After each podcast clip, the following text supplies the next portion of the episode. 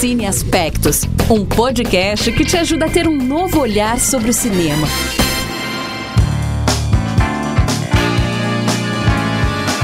Olá você, seja bem-vinda, seja bem-vindo ao último episódio do Cine Aspectos dessa temporada, a terceira temporada sobre cinema nos continentes. É, como você nos acompanhou até aqui, nós fizemos alguns episódios para explicar o cinema ao redor do mundo. E a gente, como você já sabe, né, a gente tem esse objetivo de mostrar um cinema diferente, mostrar análises, mostrar história. Então, é, a gente vai se apresentar mais uma vez. Eu sou Sara Rodrigues e estou aqui com Poliana Fontinelli e Larissa Lago. E nós estamos aqui é para encerrar essa temporada maravilhosa, onde nós aprendemos muito e a gente tá gravando de um jeito diferente, né? É, por conta dessa situação que estamos vivendo, a pandemia, a gente está gravando em casa, então qualquer coisa, se vocês perceberem algum problema no áudio, a gente está é, em casa, é seguras, esperamos que vocês estejam também. E não queremos deixar, né? A gente não quis deixar esse motivo é, atrapalhar a gente de trazer novos episódios para vocês. E nesse último episódio, é, a gente explicou nos outros episódios que a gente dividiu os continentes é, para cada um ficar é, responsável por explicar melhor a história desse continente, né, em relação ao cinema. E é, o último episódio vai ser comandado pela Polly, que vai falar sobre o cinema na Oceania. É isso aí.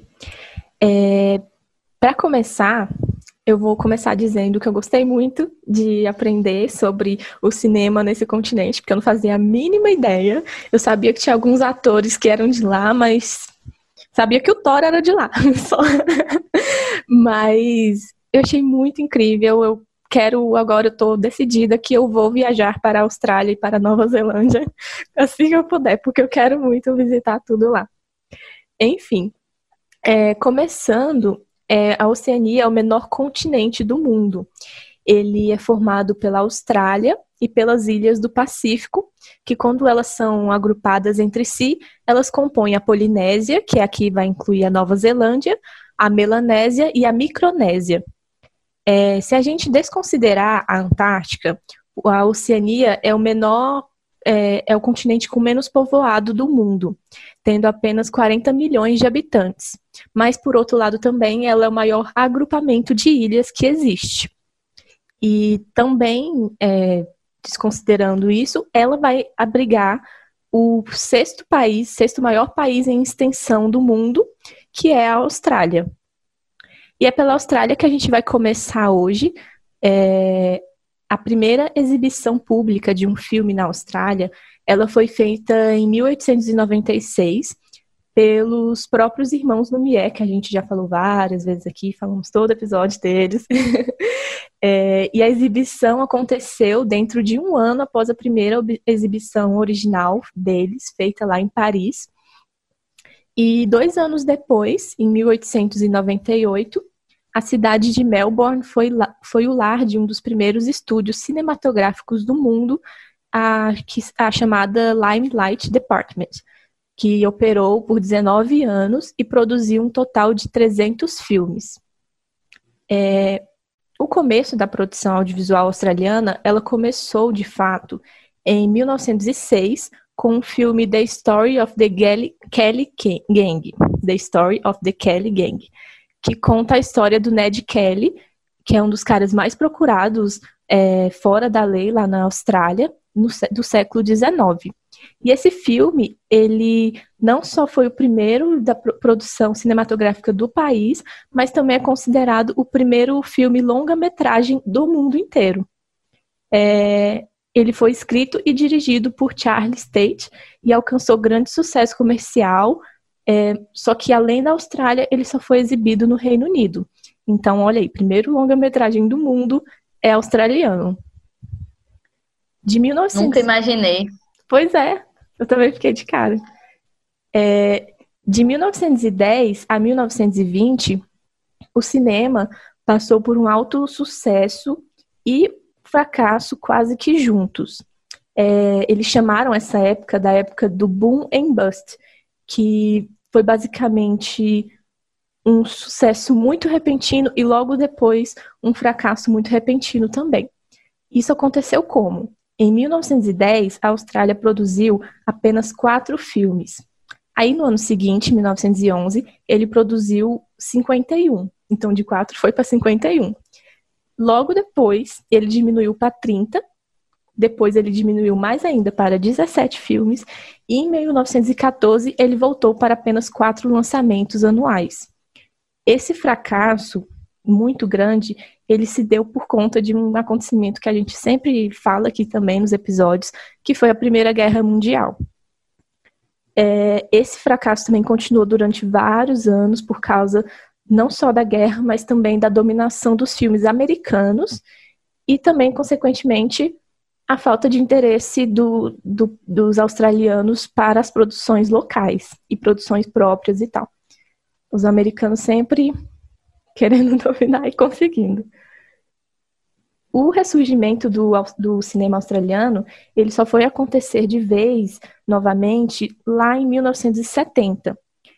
Isso aconteceu por causa do primeiro-ministro da Austrália na época, o John Gorton, que iniciou diversos pro programas de incentivo do governo à arte, e essas medidas levaram a, a um movimento que foi chamado de Austra Australian New Wave, que foi como ficou conhecida a era do, do ressurgimento da popularidade do cinema australiano. Essa era, ela foi responsável por trazer é, um grande filme de, é, de grande reconhecimento público, que todo mundo já ouviu falar com certeza, que foi o Mad Max. Em 1979, ele foi lançado, o original, viu, gente? Porque tem um recente, esse foi o original e que é uma distopia de ação que fez muito sucesso mundialmente, dirigido pelo George Miller, que, são, que depois foi se tornando um dos maiores diretores australianos. O, o Mad Max ele entrou para o Guinness Book como o filme mais rentável do mundo, tendo tido orçamento de apenas 400 mil dólares australianos e tendo lucrado 100 milhões de dólares americanos mundialmente. O que não é uma coisa fácil, né? Porque para eles fazerem com Mad Max, com todos aqueles efeitos, com orçamento super baixo. Sim. É, uma coisa, não sei se você vai falar sobre isso, mas eu acho que existe muito uma facilidade por causa da língua inglesa, né? Então, por ser inglês também, é não só a Austrália, mas os Estados Unidos também assistem muito, Reino Unido e tudo mais, porque eles não assistem filmes de outros países que não sejam em inglês, né? Então, acho que isso acaba facilitando para eles um pouco. É verdade, faz sentido. é, a partir da década de 90, o sucesso do cinema australiano, ele, australiano, ele foi apenas aumentando e outro filme de destaque no país também é, é um filme do George Miller, também muito famoso, fez, muito, é, fez muita parte da nossa infância, tenho certeza, que é o filme chamado Baby, o Porquinho Atrapalhado. um filme de 95, é, um filme totalmente sessão da tarde, tenho certeza que todo mundo já assistiu na sessão da tarde. E que, é... que extremo, né, o George Miller, tipo, Sim. de Mad, Mad Max. Max. Baby. Sim. Enfim. Faz muito sentido. O importante é isso, né? Essa flexibilidade.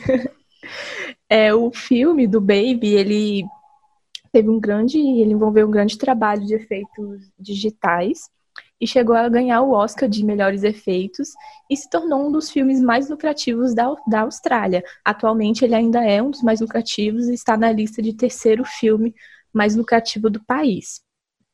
E o George Miller também ganhou o Oscar por melhor filme de animação em 2006 por Happy Feet, que é um filme super fofinho também dos pinguins, que eu não sabia que era Muito dele. fofo. É.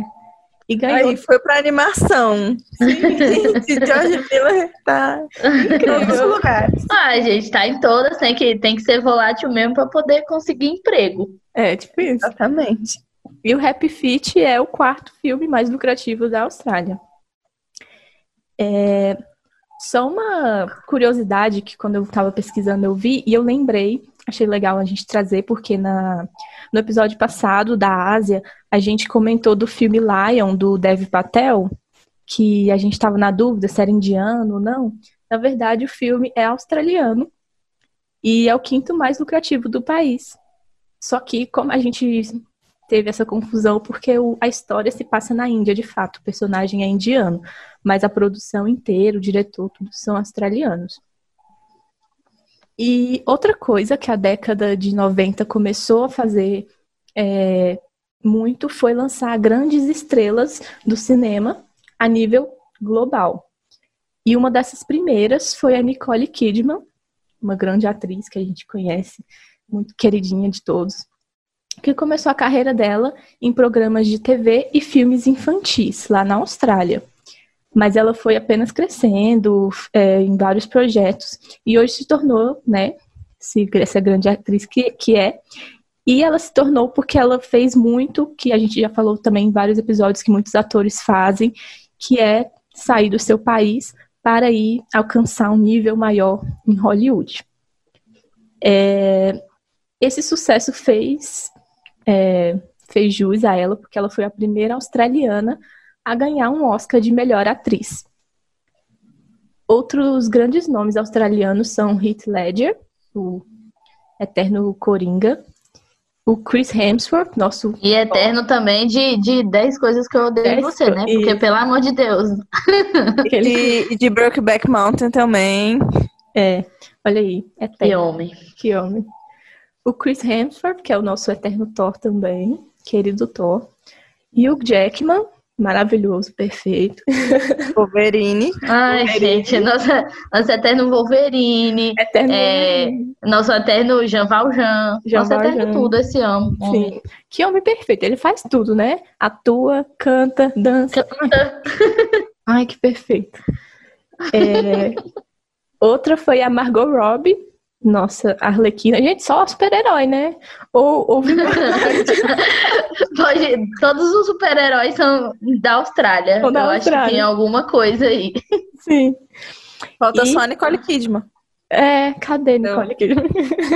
É verdade, o que, que ela vai fazer? Estão faltando ela- escalar ela. Vamos indicar. Mas essa outra, essa próxima também, ela também não é nem filme de super-herói, que é a Kate Blanchett. Ela também é australiana e foi a primeira australiana a ganhar dois Oscars. E ela também é a australiana mais nominada nas categorias de, atu- de atuação no Oscar, que totalizando sete indicações.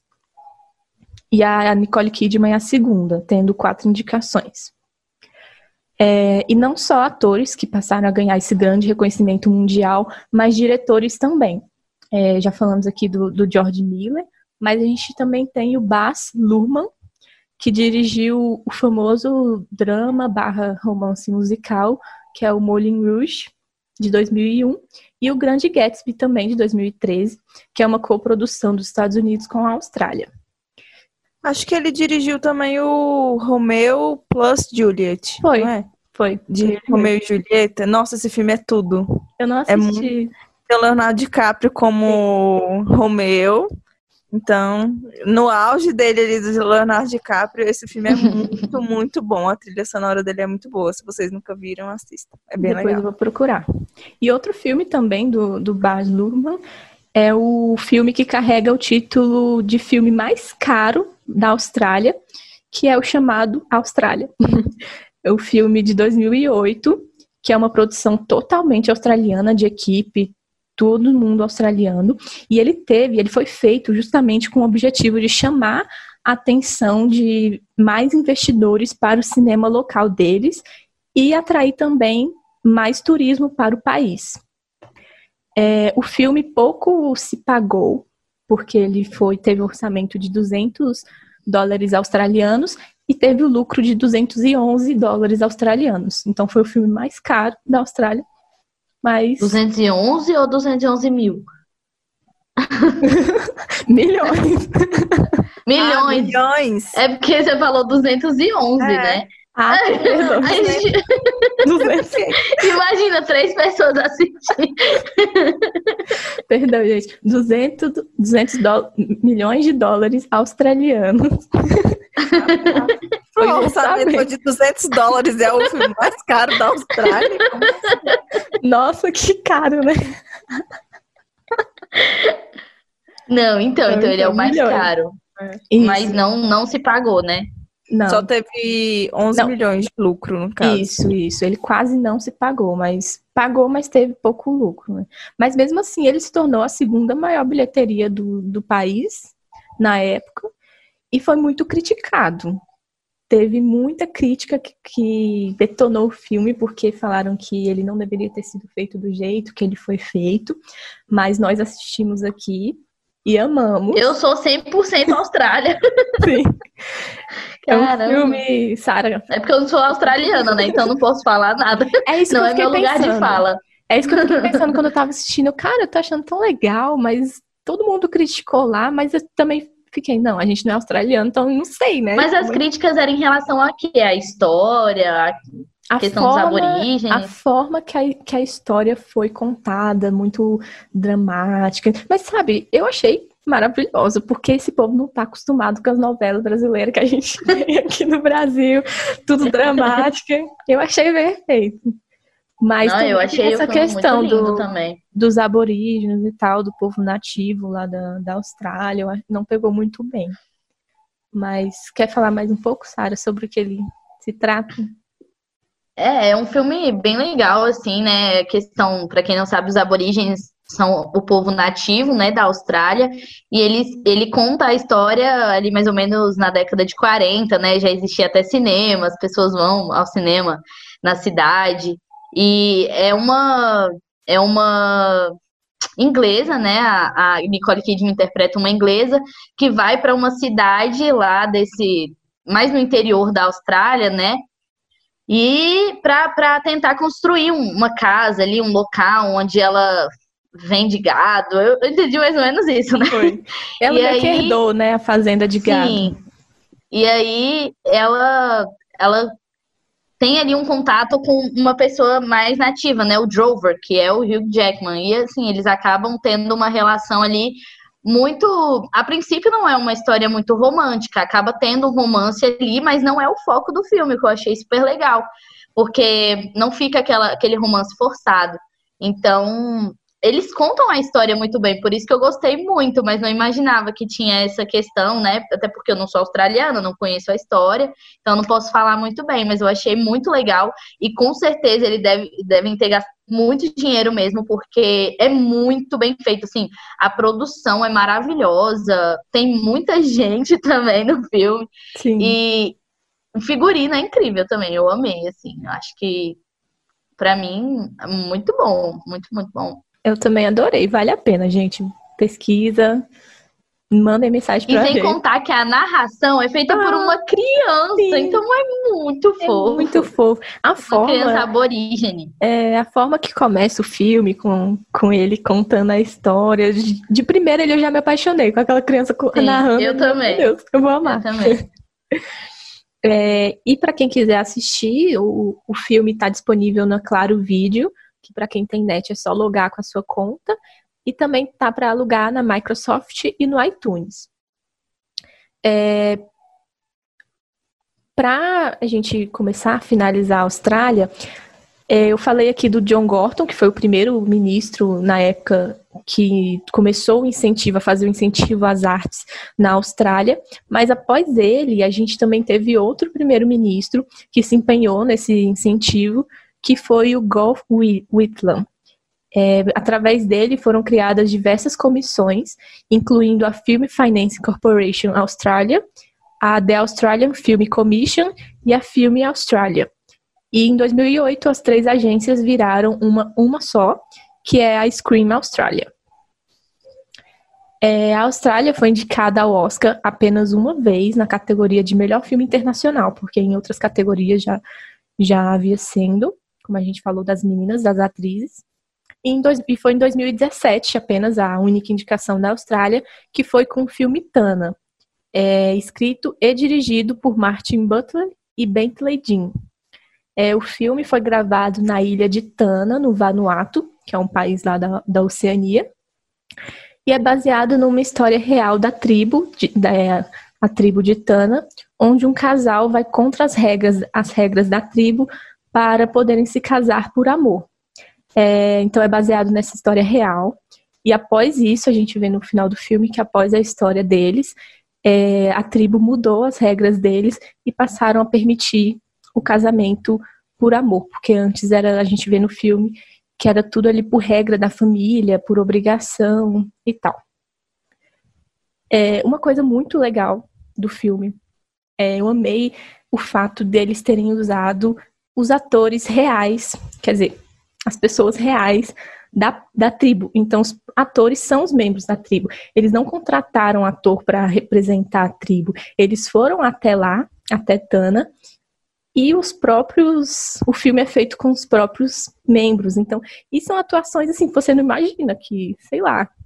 Você pensa que, que são legal. mesmo. E tem vários vídeos deles nos bastidores, é, falando como foi a experiência. Eles foram indicados, se eu não me engano, ao Festival de Veneza.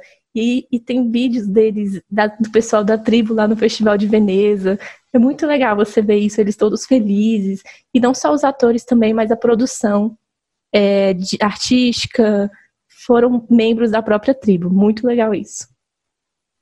É bem, é um filme bem, bem cultural, assim. Você é mais aprende é, é, sobre a cultura dali do que aprende sobre a história em si, porque a história em si é, é, o que a Polly falou, é bem resumida mesmo, ela não é muito incrementada, mas o que dá chama atenção no filme realmente é, são as pessoas ali, os costumes deles, a língua deles também, porque a gente já comentou aqui em alguns episódios que para concorrer no Oscar de é, filme internacional não pode ter inglês, então o filme não é inglês.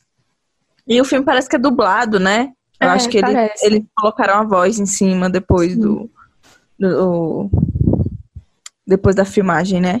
Mas eu achei um filme muito interessante. Ele é um pouco longo, mas eu achei ele, ele bem interessante nessa questão de mostrar um mundo assim que a gente não tem ideia. Eu não tinha ideia de que existia um- uma, uma tribo chamada Tana num, num país minúsculo na Oceania. Sim. Mas ele vale, bem, ele vale a pena. É, realmente, o ritmo dele pode ser um pouco lento, também achei. Mas só por ter esse contato, realmente. E é uma coisa que eu percebi muito nos filmes da Oceania, não só nesse, porque eles sempre vão mostrar é, mais da cultura deles, dos povos nativos. É uma coisa que eu gostei muito de, de ver nos filmes da Oceania, que a gente vai continuar falando mais depois. É... Ah, em Tana também tem. A, no filme Tana também tem a menininha. Ai, sim. Aquela menina é tudo. Tudo. Tanto que ela corre naquele filme. Ela Sim. é perfeita. E ela também gente, é. então eles gostam de colocar criança, né? É, Esse sim. povo da Oceania. pra cativar mim. todo mundo. Sim. Tudo pra mim. E tem umas cenas muito lindas, né? Aquelas no vulcão lá. Nossa, eu ficava, meu Deus, que lindo. É, e tem, tem no YouTube, gente, pra quem quer, quiser assistir. É, para finalizar, a Austrália possui o Instituto Australiano de, Australiano de Cinema, que foi fundado em 1958 e que realiza o Australian Film Institute Awards, a maior premiação do país. E de festivais, nós temos o Byron Bay Film Festival, que é o maior festival de cinema regional da Austrália.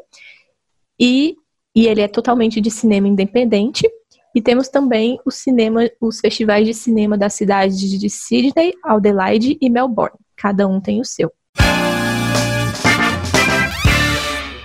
Agora a gente vai falar da Nova Zelândia, que eu vou começar dando um pequeno spoiler, porque a Nova Zelândia depende totalmente do seu. Não, não depende.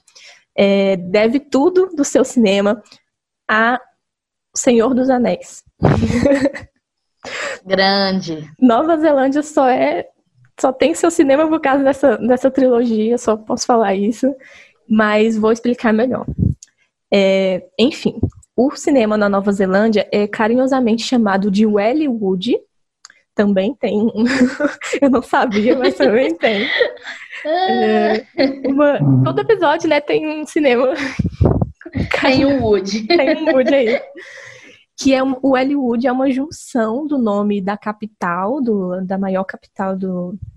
Maior, não, a capital do país, né? Que é Wellington, com Hollywood. Então ficou Wellywood. Wellington. Sim. Ah, Ai, eu prefiro as outras Wood que a gente já viu. Essa daí não ficou muito boa, não. Wellington. Mas Wellington é uma das maiores capitais de, de produção cinematográfica, gente. Gente, chocada, muito bom. Vários estúdios procuram Wellington. Vou falar mais, vocês vão ver. Inclusive, eu quero muito viajar. Eu falei no começo que eu quero viajar para Nova Zelândia. Eu quero muito ir para Wellington, porque lá tem vários estúdios tours. Muito bom, cara. E a Nova Zelândia é onde tem até as réplicas, né, lá dos Senhor dos Anéis, Senhor do dos Hobbit, Casinha do Hobbit. Muita gente viaja lá justamente pra isso. Sim, eu vou falar deles. Ah, legal. É, então, vamos começar. O primeiro filme a, ter- a ser produzido na Nova Zelândia se chama Inemoa, de, do- de 1914. Ele foi dirigido pelo George Tarr e o filme conta a história de uma lenda maori. Maori, para quem não sabe, é o povo nativo da Nova Zelândia. E essa lenda é chamada Inemoa Itu Tutanekai, só que não há nenhum indício de que o filme tenha sobrevivido. Então, só- ele só fica aí na memória. Entre 1920 até o fim da década de 1960, a produção de filmes neoze- neozelandeses era muito pequena e mesmo, e mesmo assim a maioria dessas produções eram documentários. É, só apenas em 1978 que, o, que o- a produção foi ser estabelecida através de, da New Zealand Film Commission, que tinha como objetivo de promover a produção, distribuição e exibição de filmes feitos na Nova Zelândia. A comissão existe até hoje e uma, das, e uma coisa interessante dela é que em, em 2014 eles lançaram no país uma plataforma de vídeo por demanda é, para aluguel ou compra dos filmes chamado NZ Film on Demand. É, porém, foi só a partir de, da década de 90 que o Hollywood foi se tornando essa capital cinematográfica. E isso se deu muito pelo crescimento do seu reconhecimento internacional, que em 1930 e 1993 foi iniciado por um cara chamado Peter Jackson, que começa a gerar esse reconhecimento ao fundar, junto com o Richard Taylor e o James Selkirk, a UETA, que é uma empresa de efeitos visuais. Hoje, Obrigada a, por tudo, Peter Jackson. sim, hoje a UETA ela é dividida em UETA Digital, que é voltada para efeitos digitais, e a UETA Workshop, que é voltada para efeitos físicos.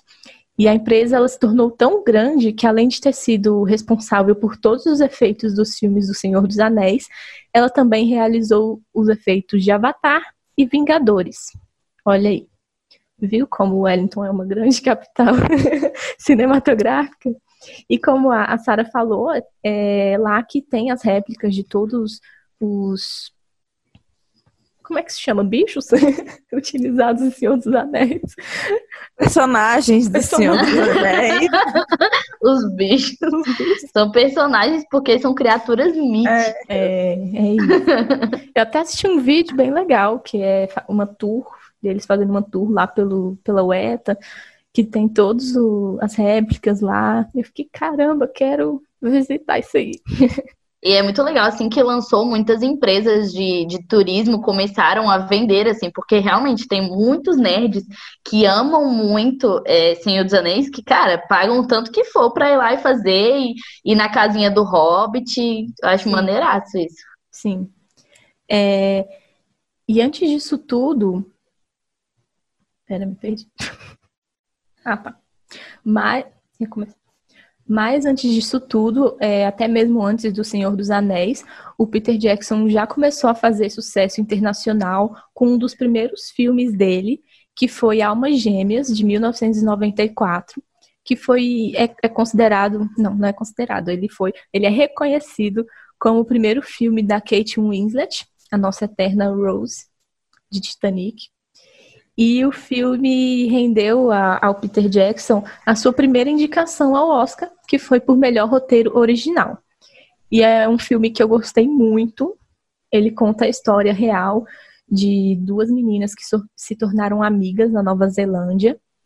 É, a, tem a, a, personagem da Kate Winslet, ela é uma britânica que vai para Nova Zelândia e lá ela conhece a outra. É Juliet e Pauline, isso. E elas, elas é, to, se tornam tão amigas, mas um nível muito doentio, digamos assim. Então elas vão construindo essa relação que você acha é muito próxima, mas é muito também estranha. E elas começam a ter umas ideias aí, porque a, a personagem da Kate Winslet é, é, é doente. E elas querem se mudar juntas, querem viver juntas. Só que a mãe da menina não deixa. Então elas começam a ter umas ideias aí muito loucas. não vou dar spoiler. Mas, mas se bem que na sinopse eu acho que tem esse spoiler. Enfim, vou falar. Elas começam a planejar a matar a mãe da, da menina. Então é uma história real. Essas duas meninas existiram na década de 50. É... Então é muito interessante. Elas, as duas atrizes são incríveis. É, foram primeiros filme, o primeiro filme delas. O, o, a direção do Peter Jackson também é incrível. Então vale muito a pena ver. Eu indico. Assistam, gente.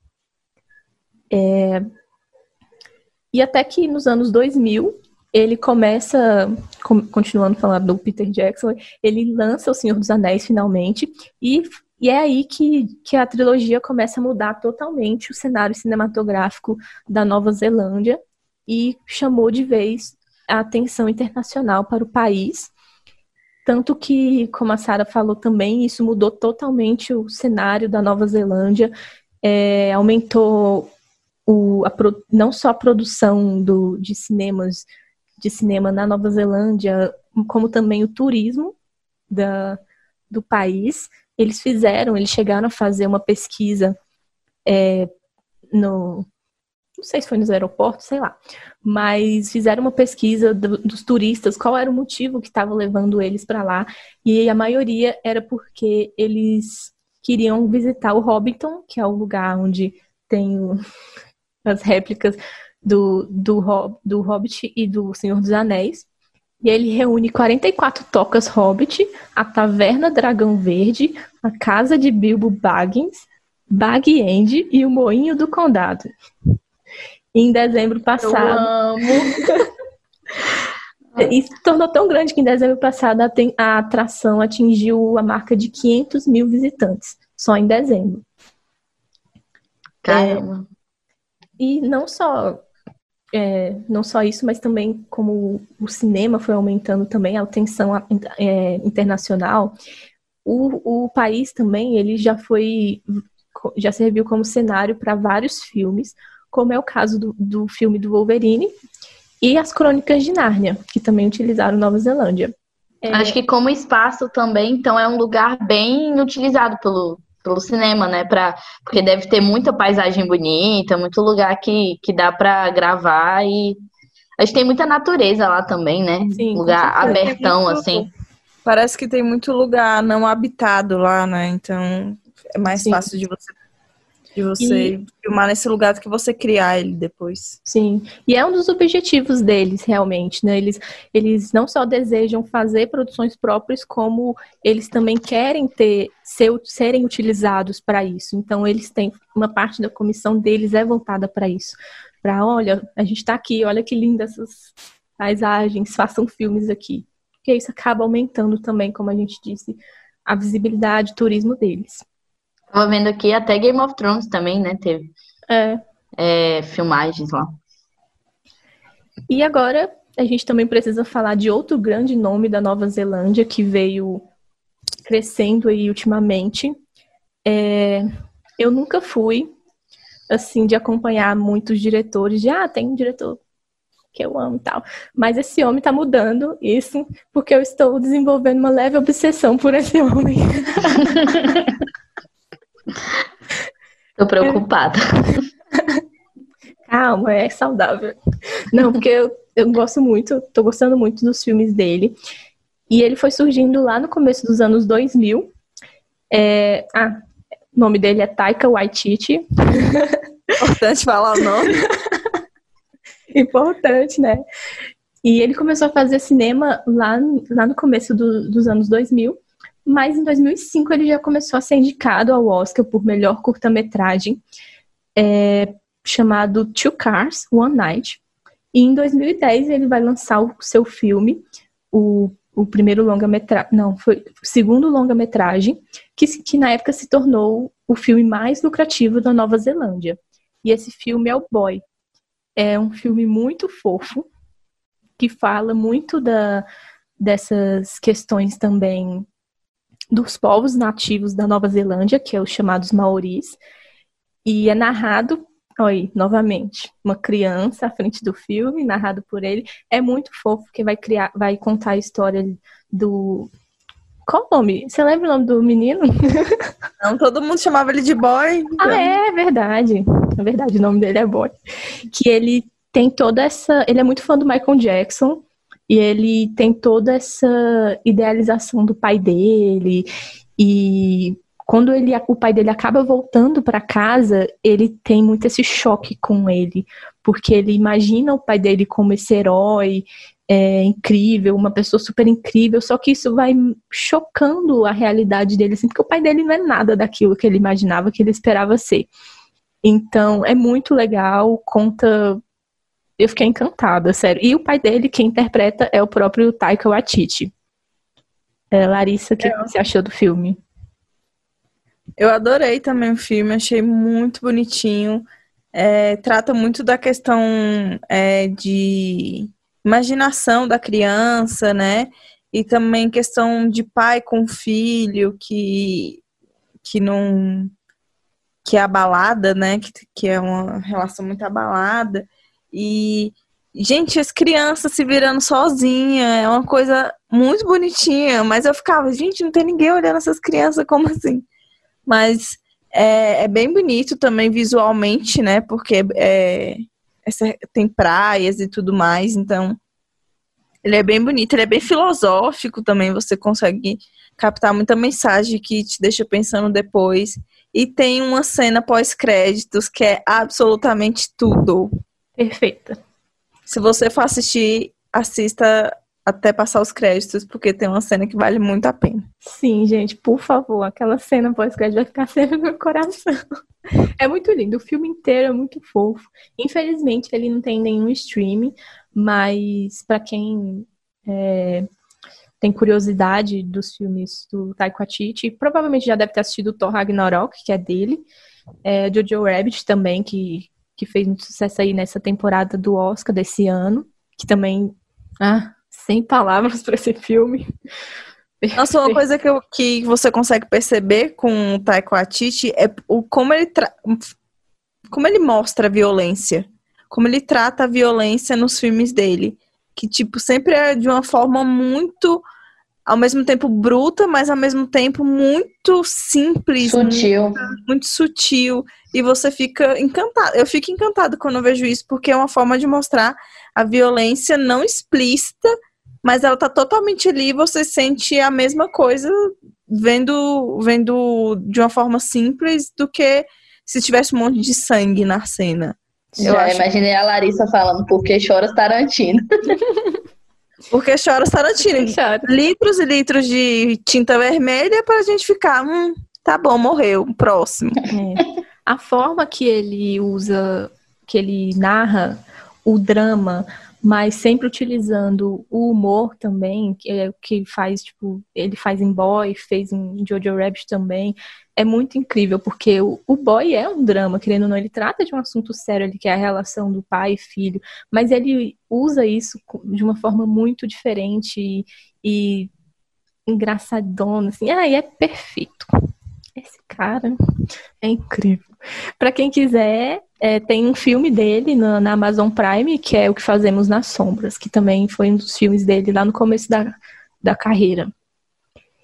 E vamos falar também de uma diretora, que é um. Eu quis trazer ela aqui porque a gente já não conhece, não tem muito contato com com cinema na Nova Zelândia e quando eu vi que, que tinha essa diretora lá, eu achei interessante ela trazer, trazer ela, porque ela dirigiu um filme que é considerado um grande clássico do país e muita gente fora da Nova Zelândia também gosta, que é o Encantadora de Baleias de 2002. E é um filme muito, muito lindo.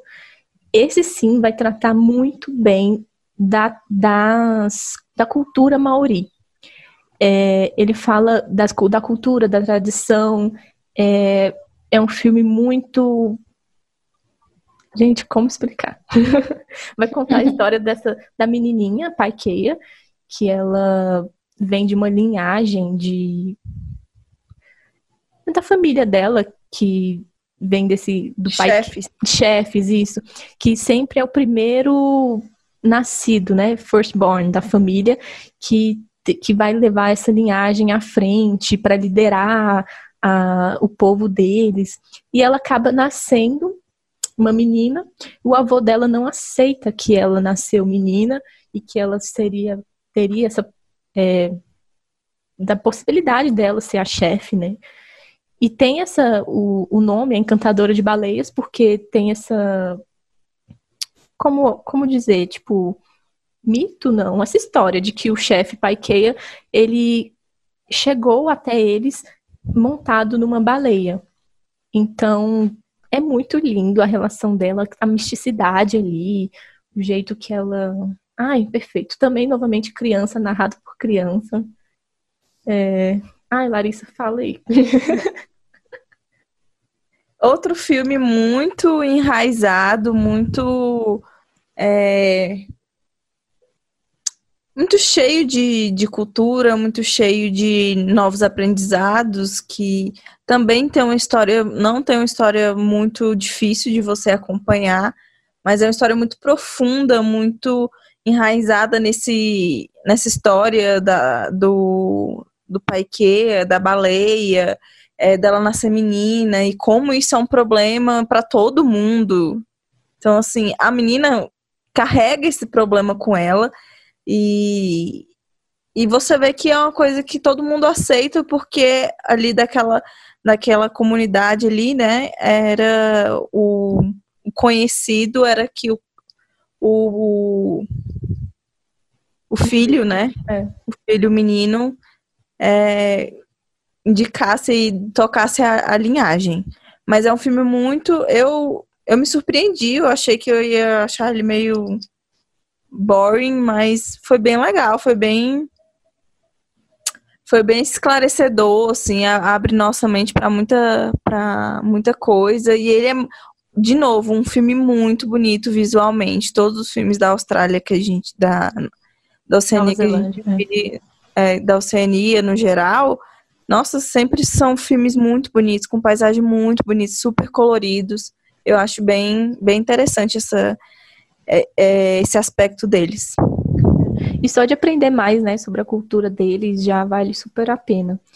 É, e a menininha, a, a, atriz principal, que é a Keisha Castle Hughes, que faz a Paikeia, ela foi a atriz mais jovem a concorrer ao Oscar de melhor atriz pela sua atuação no filme. Na época, em 2002, ela tinha 13 anos. É, e a... Achei que era a Saoirse Ronan. Pois é. Não, eu não sabia que existia criança na história do Oscar concorrendo. Eu é. achava que era Saoirse Ronan com Saoirse Ronan, acho que ela, é. Eu acho que ela, ela tinha uns 15 anos é, já quando ela. Ela era um pouquinho mais velha já. É. Mas essa, ela Caraca, 13, 13 anos. Sim. E Parabéns. eu esqueci de falar, eu, eu, não sei se eu falei o nome da diretora, acho que eu esqueci. o nome dela é Nick Caro e ela também é responsável pelo filme Zoológico de Varsóvia, de 2017, e é pelo recente live action da Mulan, ela que dirigiu. Que lindo. A gente não viu por causa do corona. É, não sabemos Estamos... quando vamos ver, né, mas... É, a Nova Zelândia ela nunca foi indicada à categoria de melhor filme internacional no Oscar, mas como a gente já poderia ver aqui, ela já recebeu várias outras indicações em várias outras categorias. E lá eles possuem o New Zealand Film Awards, promovido pelo canal de televisão Rialto Channel. E de festival nós temos o New Zealand International Film Festival, que nasceu em 1984 e após uma fusão de dois festi festivais do país, o Auckland Interna International Film Festival e o Wellington Film Festival. Então, esse New Zealand, ele foi uma fusão desses outros dois. Agora não vamos falar mais de Wellington, vamos falar de Fiji, as ilhas de Fiji, que, na verdade, Fiji, Fiji, Fiji ou Fiji, tanto faz. É um país-ilha e ele começou a produzir os seus próprios filmes apenas em 2004. É, podemos, a gente pode ver aí né, a diferença do, como chegou muito depois, mas também porque é um muito pequeno, como todos na Oceania. E só que eles começaram em 2004, só que pararam também. Ou seja, o único filme do país até hoje é o chamado The Land Rezais, ou na língua original, Per Tamar Umaf. Não sei se falei certo, mas é isso aí. Que é de 2004, como eu falei, dirigido e escrito por Wilsone Herenico. E ele foi gravado totalmente em rotumano, que é a língua, a, a língua austronésia da ilha de Rotuma, que é uma dependência administrativa de Fiji. E o filme ele chegou a ser apresentado no Festival de Cinema de Sundance, mas não ganhou nada. É, apesar da pouca história no cinema, o país possui o Fiji Audiovisual Commission, que tem como objetivo é, atrair a atenção dos cineastas estrangeiros para usarem Fiji como locação de seus filmes. Ou seja, eles já, já sabem, né? Eles já têm essa realidade que eles não conseguem fazer, eles têm essas dificuldades para fazer umas produções próprias, então o objetivo deles é atrair é, atenção para serem utilizados como locação. É, em 2008, a comissão disse que espera que Fiji possa se tornar a Bula Wood, a Hollywood do, do Oceano do Sul. Que é como ah, não, chama... gente. Aí você foi longe demais. Caraca, Bula Wood. Sim, eles querem ser a Bula Wood. Ai, deixa eles com os objetivos deles, né, gente? Cada um. Quanto mais UD tiver, melhor pra gente. A gente Isso. vai ver mais filme, a gente vai viajar mais. Isso. Queira Deus. Isso aí. É, só que mesmo assim, mesmo sendo utilizado como locação, ele tem poucos filmes que, que fizeram isso. E um deles foi o A Ilha, é, Uma Prisão Sem Grades, de 2008, que é um filme com a Mila Kunis. É, se eu não me engano, tem no Globoplay para quem quiser assistir. É, e a Fiji, ela, ela possui uma grande comunidade indiana, então muita, muitos indianos moram lá. E os filmes que fazem bastante sucesso lá, então, consequentemente, é os filmes de Bollywood. São bastante populares lá no país.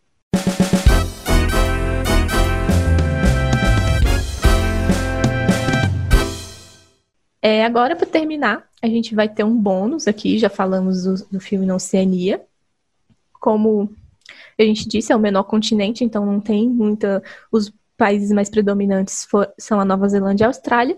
E a gente vai terminar falando da Antártica, como que é a, essa participação da Antártica no cinema, que é basicamente tendo filmes ambientados lá. É, existem vários. A gente, um dos que eu mais me lembro é um da sessão da tarde, é chamado Resgate Abaixo de Zero. dos cachorrinhos. Que... Muito bom. É, tenho certeza que já deve ter visto um filme assim na sessão da tarde. É, mas tem um também que, que é o Cadê Você Bernadette, de 2019. Ele, ele tem uma parte dele que é filmado, não completamente, mas tem uma parte dele que é filmado lá na Antártica. E. É com a australiana, né? É, com a Kate australiana Blanchett. Kate Blanchett. E a gente vê no filme lá que gente, ela né, mostra nesse filme que é muito difícil chegar lá. Para você ter autorização de fazer qualquer coisa lá é muito difícil. Então a gente pode imaginar como que deve ser difícil fazer um filme na Antártica. Deve ser muito deve difícil. ser muito caro. Não só Sim. difícil, mas como deve ser muito caro, porque você tem que levar uma equipe inteira para lá.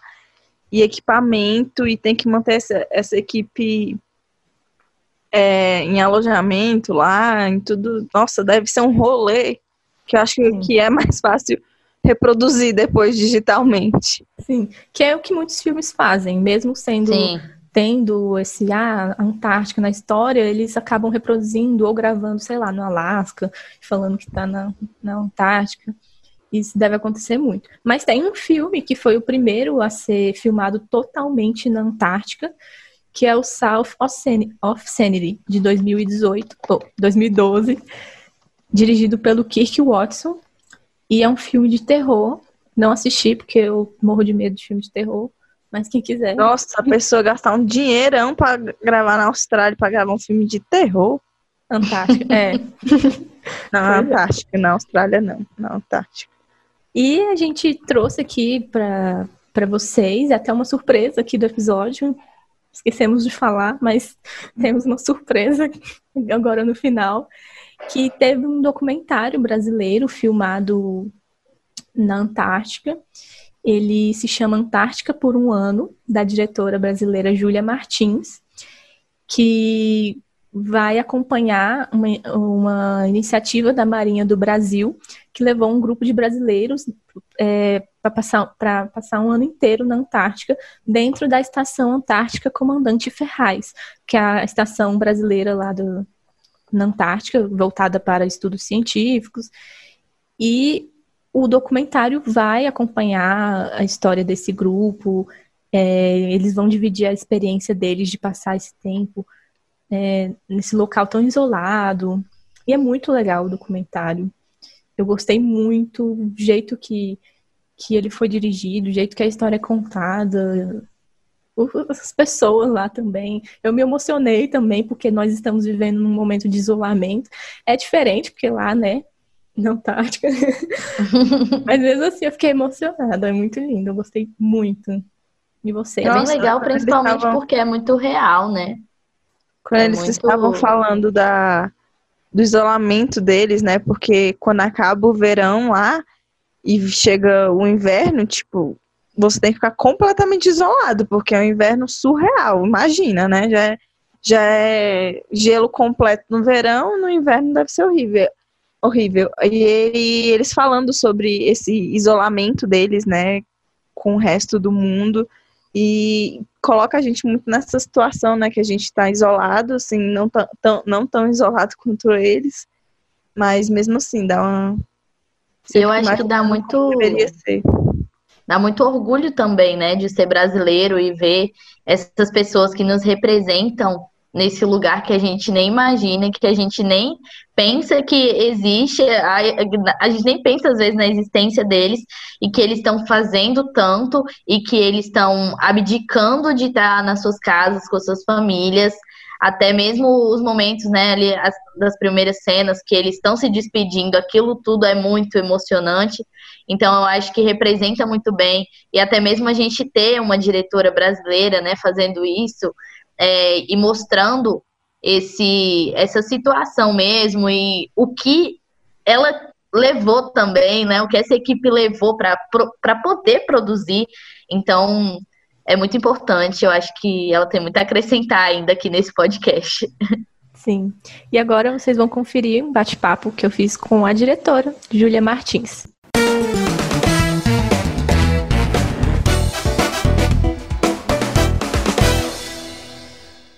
Oi, gente, eu estou aqui com a Júlia Martins, diretora do documentário Antártica por um ano. É, Bem-vinda, Júlia. Muito obrigada por aceitar falar com a gente. Obrigada por me receber no programa de vocês. Um prazer estar aqui. Então, meu nome é Júlia Martins, né? Eu tô hoje em dia moro em Brasília há um ano quase, mas antes disso morei por quase 20 anos no Rio, é, onde sempre trabalhei com cinema, principalmente com montagem, e fui ingressando a partir da montagem né, no, no campo do documentário, mas também faço ficção. E estamos aqui para falar do meu último documentário, né, o Antártica por um Ano, que foi lançado há cerca de um ano atrás nos cinemas do Brasil. Agora estamos esperando ele, ele ser, passar numa plataforma de streaming ou num, num canal, né? Está num, num período de vendas agora. Ótimo. É, a gente comentou dele agora há pouco no episódio, é, e para o pessoal que não sabe, só para dar uma situada, ele vai contar, acompanhar um grupo de brasileiros na, na base Comandante Ferraz, né, que é a base brasileira lá na Antártica, voltada para pesquisas. E, Júlia, no começo do documentário, a gente já vê que vocês passam por um imprevisto, né, para chegar lá. É, existe uma formação de gelo ali no meio do caminho que impede vocês de que, que não era prevista naquela época do ano a formação de gelo e acabou uhum. adiando a chegada de vocês na estação.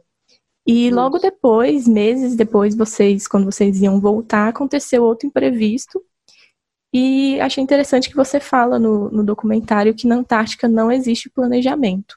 Então, eu queria saber de você, como é que foi o seu sentimento nessas duas ocasiões é, de, de imprevistos e como é que é realizar esse projeto em meio a tantos imprevistos onde a natureza é quem manda, né? Claro, isso mesmo. É, esse, é, esse é um filme que passou por muitos obstáculos e contratempos na, na sua realização. Né? As filmagens, na verdade, estavam programadas para começar em 2012. Mas uma semana antes do embarque da, da equipe para a Antártica, ocorreu uma tragédia, né, que, é, que, é até citada no início do filme, que obrigou a mudança de planos. Né? Um incêndio destruiu cerca de 70% da, da estação Comandante Ferraz e terminou com a morte de dois oficiais que tentavam controlar o fogo. Né?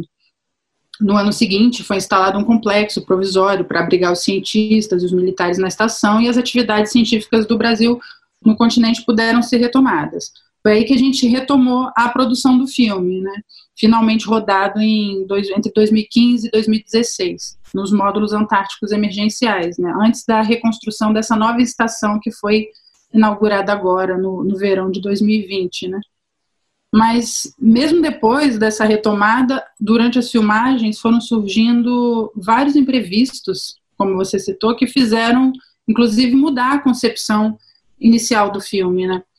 Na primeira viagem, como você disse, a, a, a nossa equipe e o grupo de o grupo que, fa, que fa, fez a manutenção da, da base antártica nesse período em que a gente filmou, é, nós ficamos 15 dias ancorados em águas chilenas a bordo de um dos navios da, da Marinha Brasileira, o Ari Rongel, sem poder sair, aguardando pelo degelo e as condições favoráveis de navegação para poder, enfim, cruzar o Estreito de Drake e chegar a Península Antártica e a Estação Brasileira, né?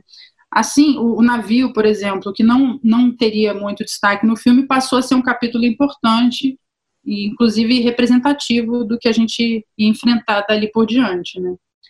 E na segunda viagem, como você falou, a equipe sequer conseguiu chegar à estação brasileira.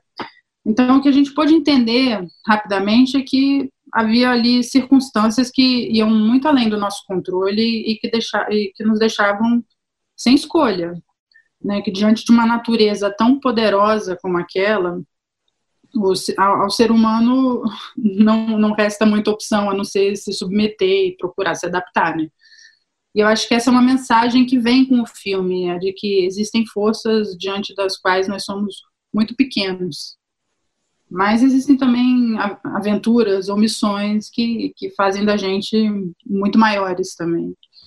Sim. É, e agora, falando mais dessa questão ser humano, né, que você disse, é, eu comentei com as meninas agora há pouco que eu me emocionei muito no, no, documentário, porque eu meio que associei esse período que nós estamos passando, né, de isolamento, que eles também estavam isolados lá.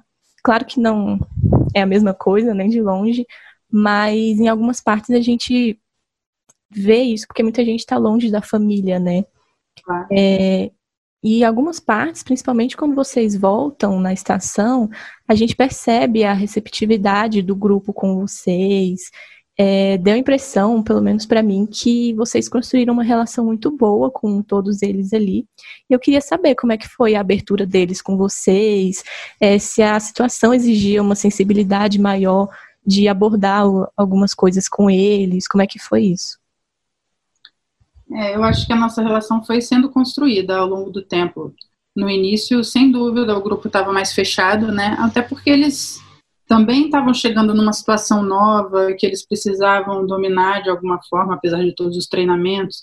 Então, é, o mais importante para eles naquele momento, sem dúvida, o documentário não era o foco deles, né? Então, a gente, o que a gente tinha ali para fazer no início era acompanhar, tentar acompanhar que, aquela primeira movimentação, aquela chegada deles, aquela primeira inserção, adaptação. Então, e essa foi uma relação realmente que foi sendo construída aos poucos, e o que atrapalhou foi essa nossa dificuldade em chegar lá, né? Porque se passou praticamente um ano até o nosso retorno. Foi muito decepcionante para a gente, enquanto equipe, né? É, enquanto é, equipe de produção. É, sem dúvida não era o que a gente esperava. A gente, aquela viagem no meio do ano teria sido muito importante para a gente. Então, acabou que o material deles, produzidos por ele, produzido por eles mesmos, é, se tornou muito mais importante para o filme do que a gente é, imaginava a princípio, né? E, e aí eu, eu busquei, durante esse período em que a gente não estava lá, é, ter uma, um, um, contato constante com eles, né, pela, por telefone. Eu fiz muitas gravações, inclusive de conversas telefônicas. É, tentava também fazer, como a gente agora, um, um bate-papo assim virtual, mas a internet, apesar de existente lá, é, era muito, o sinal não era muito bom, então a interrupção era constante, é um material que eu não consegui usar, mas a relação foi se estabelecendo dessa maneira ao longo do tempo. E eu acho que é, depois de um ano, é, eles, eles ficaram o quê? Naquele momento, no nosso retorno, eles já estavam sete, oito meses completamente isolados, né? No período do inverno, ninguém chega, ninguém sai da estação. Então, eles querem, então, ali buscando também um pouco de calor humano, né? É, é, claro que é um pouco ambíguo, como você pode ver no filme, eles falam disso, né? É, você quer o, o, o, aquele contato, mas ao mesmo tempo você já se habituou a, ao isolamento e aquele contato não é tão simples assim, né? Você demora a se readaptar a esse, a esse reencontro com, com os outros, né? Mas eu acho que isso também, essa vontade, esse, esse período de isolamento fez com que eles acabassem se abrindo mais no final. Eu, a gente fez tem dois blocos de entrevistas que a gente fez com eles, né, na, na chegada nessa última viagem e eu vejo uma, uma diferença imensa entre os, dois, entre os dois blocos de entrevistas, né? Eles estão muito mais à vontade no final, até porque estão dominando o ambiente, aquela ali passou a ser a casa deles, né? Eles estão ali com uma outra uma outra uma outra posição, uma outra postura, né? Já muito mais à vontade e e é isso, querendo falar também depois de tanto tempo no isolamento, né? É um isolamento diferente, sem dúvida, do que a gente está vivendo hoje, porque é, é, é, diferente, mas tem, tem muitos pontos em comum.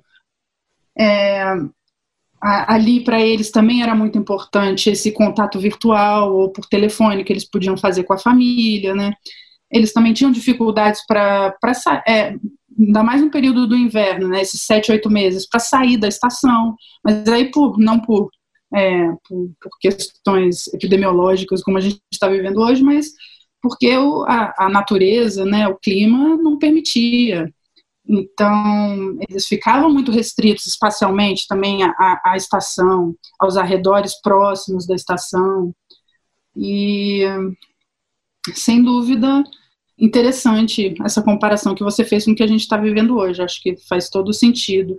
Inclusive, na época em que a gente estava lá, a, havia um grupo de psicólogos estudando essas condições de, de, de isolamento, né, o, que passam as pessoas em condições de isolamento. Esse mesmo grupo hoje em dia está aproveitando esse, esses estudos para o que a gente está vivendo, né, para esse momento da pandemia. Sim, com certeza. É, e agora, Júlia, é, uma pergunta que eu acredito que muita gente tem curiosidade é, a gente vem falando aqui no Cine Aspecto, né, né, como a gente falou nessa temporada, é, como é que é o cinema em cada continente, como surgiu, como que é feito. E eu te pergunto, então, como que é esse processo, esse procedimento de filmar na Antártica? Desde autorização prévia é, até o, o trâmite ali, porque a gente imagina que seja uma coisa muito difícil de, de conseguir. Como é que foi esse processo? Olha, isso dependeu completamente do apoio que a Marinha deu ao nosso projeto, né? Sem a Marinha seria impossível chegar até a Antártica com recursos próprios, é, seria um valor exorbitante. Então, eu acho que uma filmagem na Antártica depende, em primeiro lugar, de se conseguir um apoio com, com quem faz a manutenção das bases antárticas. Né? No caso do Brasil, é, é a Marinha. É, foi assim que o nosso, o nosso documentário deslanchou. Primeiro contato com a Marinha, apoiando o projeto. Então, a gente obteve um financiamento da Ancine, importantíssimo, sem o qual a gente não teria feito o filme também, e, e o apoio da Marinha, né? O apoio que se deu é, em vários sentidos, tanto no transporte para chegar até a Antártica. A gente pagou, do, é, a, a, a gente levou a nossa equipe até o Chile, até Punta Arenas, mas a partir de lá era a Marinha responsável pelo nosso transporte, né, como de todos os outros que chegavam à estação. Aí a gente tinha a opção de ir por, pelos navios ou de ou por avião, né? Aí, no caso, o avião desce na estação chilena e de lá a gente pega um helicóptero até a estação brasileira.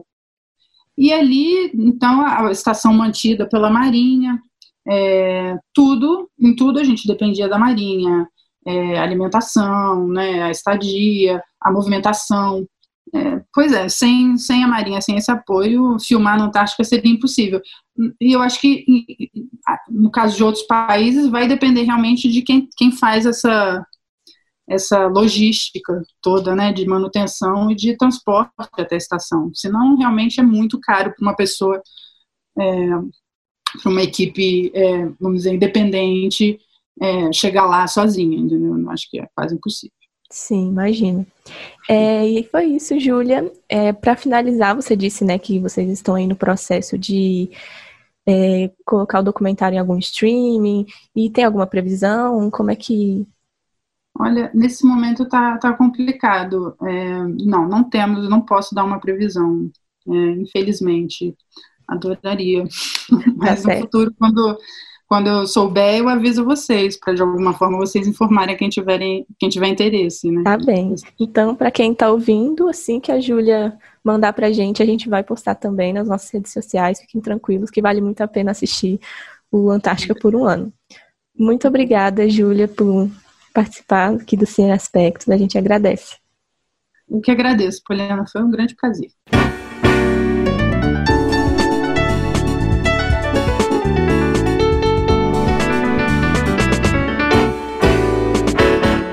Bom, essa foi a entrevista com a Júlia Martins. É, a gente fica muito feliz de ter feito uma temporada tão boa, né?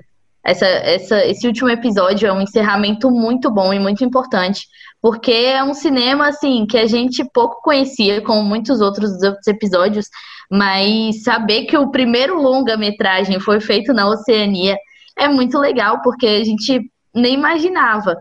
E tantos filmes assim tão emocionantes e tão, tão carregados de história e de histórias reais e de é, pessoas diferentes, assim, eu acho que realmente foi muito importante esse último episódio para para fechar mesmo e encerrar essa temporada com chave de ouro, com emoção, com é, coisas que realmente cativam a gente. Estou muito grata por tudo isso.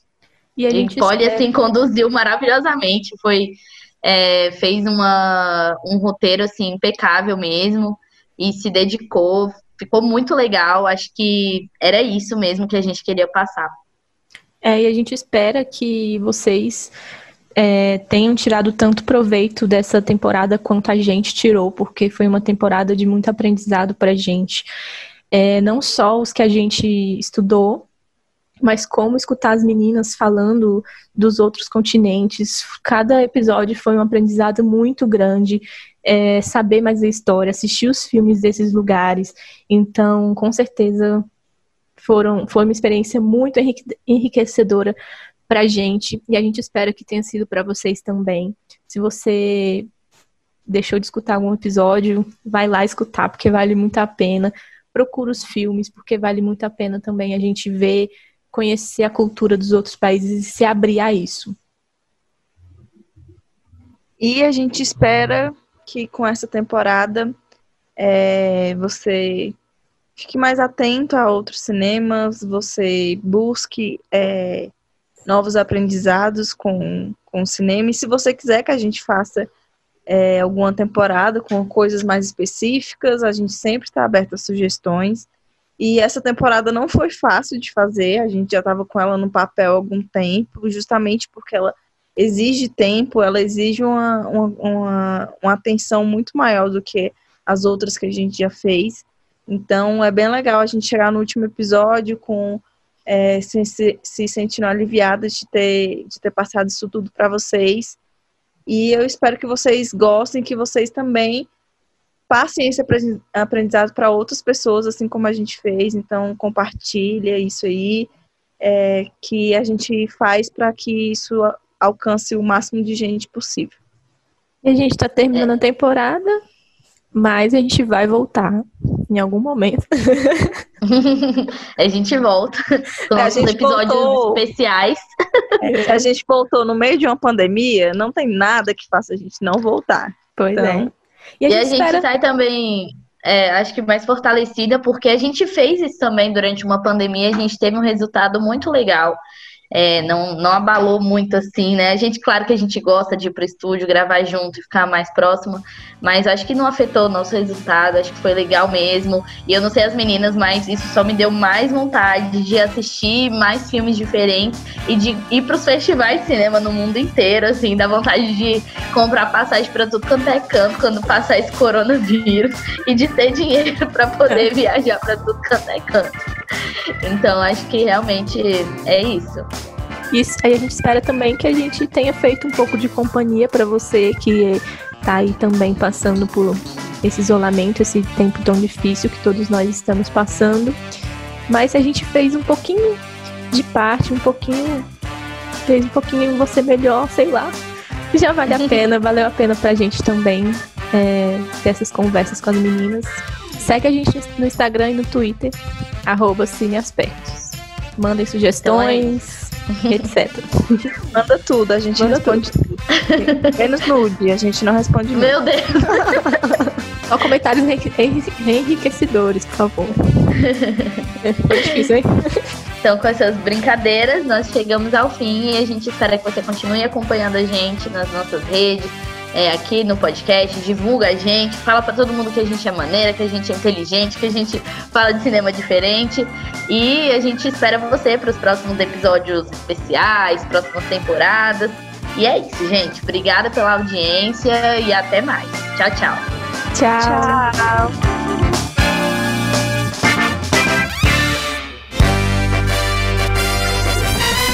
Cine Aspectos, um podcast que te ajuda a ter um novo olhar sobre o cinema.